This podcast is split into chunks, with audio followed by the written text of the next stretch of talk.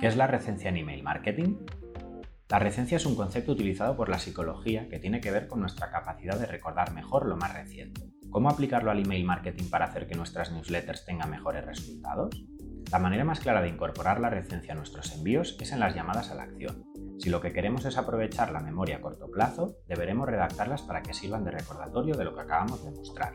Otra forma de incorporarla es a la hora de distribuir los contenidos del mensaje. Debemos situarlo prioritario al inicio y al final. La atención es más alta al empezar a leer y lo último que leamos será lo que más recordemos.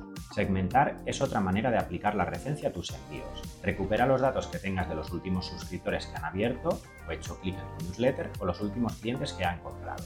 Persuadirles a que compren será más sencillo con ellos. Una última recomendación. Trata de reactivar a los suscriptores que están inactivos.